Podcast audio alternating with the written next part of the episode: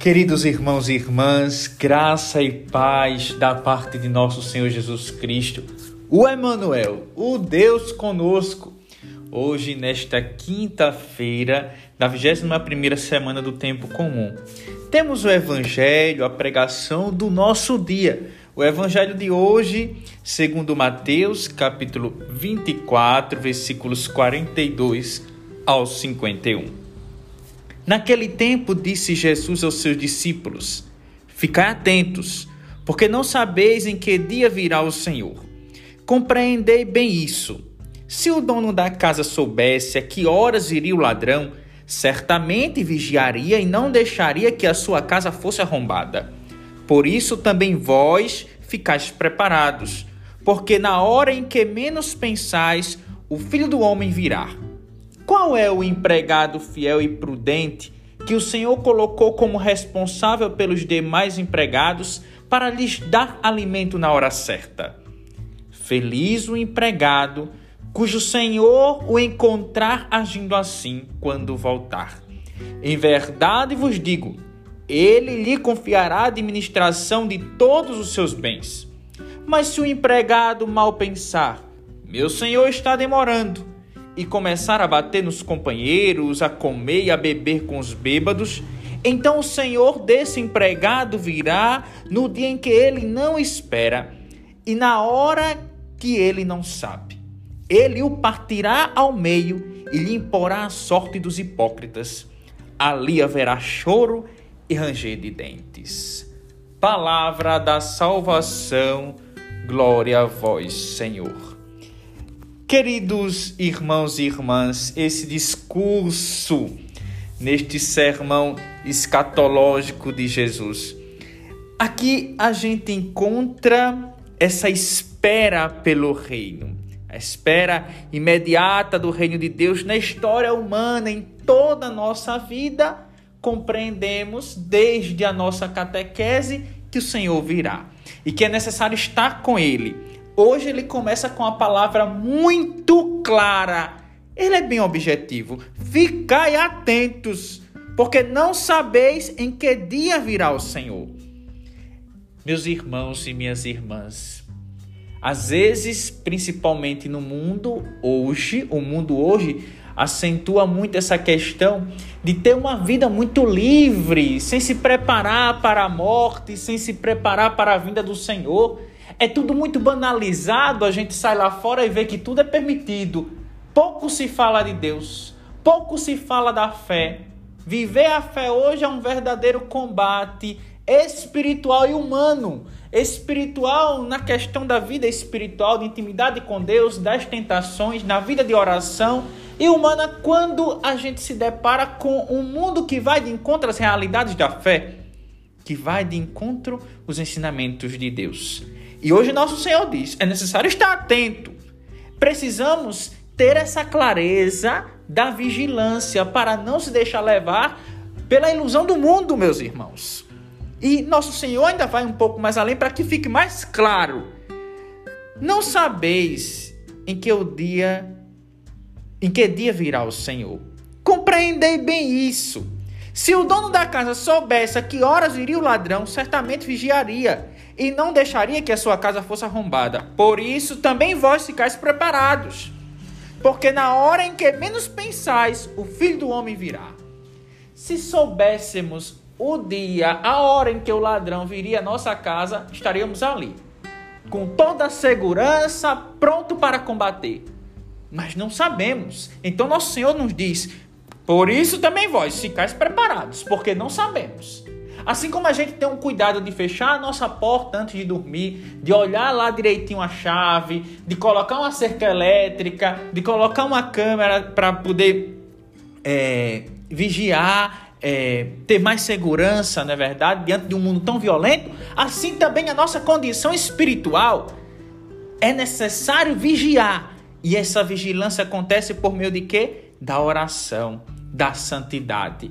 Queridos irmãos, o Papa Emérito Bento XVI nos diz: a igreja necessita de santos. Todos estamos chamados à santidade. E só os santos podem renovar a humanidade. Somos chamados à santidade. E a santidade é a perfeita vigilância que precisamos nessa espera pelo Senhor, pelo Senhor do reino, pelo Senhor da salvação, pela vida eterna. A igreja precisa de santos, porque só os santos têm essa capacidade de renovar a humanidade, porque o santo testemunha com a sua vida o amor de Deus. E o testemunho grita, o testemunho converte. Meus irmãos, nosso Senhor questiona: qual é o empregado fiel e prudente que o Senhor colocou como responsável pelos demais empregados, para lhes dar alimento na hora certa? Empregado fiel e prudente é aquele que administra com responsabilidade, com coerência. E nosso Senhor diz: Feliz o empregado cujo Senhor o encontrar agindo assim, fiel, prudente, responsável. Em verdade vos digo, ele lhe confiará a administração de todos os seus bens. Um bom empregado sempre cresce no seu ofício, na confiança. Eu costumo sempre dizer: um bom empregado, um bom trabalhador, ele é de confiança eficiente. Aquele que pensa, aquele que age, aquele que é de confiança, aquele que vive com fidelidade, com prudência. Mas nosso Senhor vai mais além. Pode ser que tenha aquele empregado, né, que a mal pensar, meu senhor está demorando. Então, o meu senhor está demorando, meu patrão está demorando, então eu vou comer, eu vou beber com os bêbados, então vai fazer uma vida de farra. O senhor desse empregado virá. Imagina a chegada desse patrão. Ao chegar e encontrar o seu empregado ali numa vida de farra, desenfreada, sem administração nenhuma dos seus bens. Qual é a reação do patrão? Veja o que nosso Senhor diz. Então o Senhor desse empregado virá no dia em que ele não espera. E na hora em que não sabe, que ele não sabe, ele o partirá ao meio e lhe imporá a sorte dos hipócritas. Que sorte é essa? Choro e ranger de dentes. Meus irmãos, lembremos aquilo que planto, irei colher. E é necessário termos sempre essa consciência da responsabilidade de entender que somos responsáveis pelos nossos atos. Desde as nossas decisões, as nossas atitudes, o nosso caminho espiritual e nosso caminho humano, social, comunitário, familiar.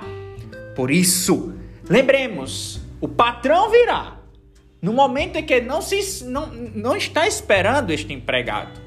E é necessário que não, a exemplo destes do empregado que nosso Senhor coloca agora. É necessário não ir por este caminho. É necessário ser um empregado prudente, fiel, como nos diz o início, para que o patrão confie todos os bens, para que a nossa confiança seja cada vez mais elevada. Confiança elevada na vida espiritual é resultado de quê? De intimidade com o Senhor, de uma vida ofertada ao reino, de caridade, de oração. Por isso, meus irmãos, peçamos ao bom Deus esta graça da fidelidade, da prudência, da vigilância. Lembremos das palavras do Papa. A igreja precisa de santos, porque a santidade renova o mundo. Para concluir, temos uma bela canção de Jonas Abib, Padre Jonas. Que santidade de vida! Que homens devemos ser, pois se tudo no céu e na terra o Senhor chamará. Que respeito para com Deus, que lutas devemos travar. No novo céu e na nova terra iremos morar. Somos, Senhor, tua igreja, que aguarda e apressa a tua vinda gloriosa que o Senhor nos encontre em paz, puros e santos. Que feito da sua promessa, perguntam os homens de Deus, mas o Senhor virá e ele não tardará. Que eu seja santo, santo, santo, pois Deus é santo, santo, santo, e que a santidade da minha vida apresse o Senhor e ele logo virá. Queridos, amados irmãos e irmãs, o Senhor virá, que sejamos santos, santos, santos para a vinda do Senhor, como fiéis, prudentes empregados do reino. Gratidão, louvado seja nosso Senhor Jesus Cristo. Fraterno abraço Nos acompanhe pelo Instagram, podcast Viver com Sentido. Estaremos sempre unidos na fraternidade.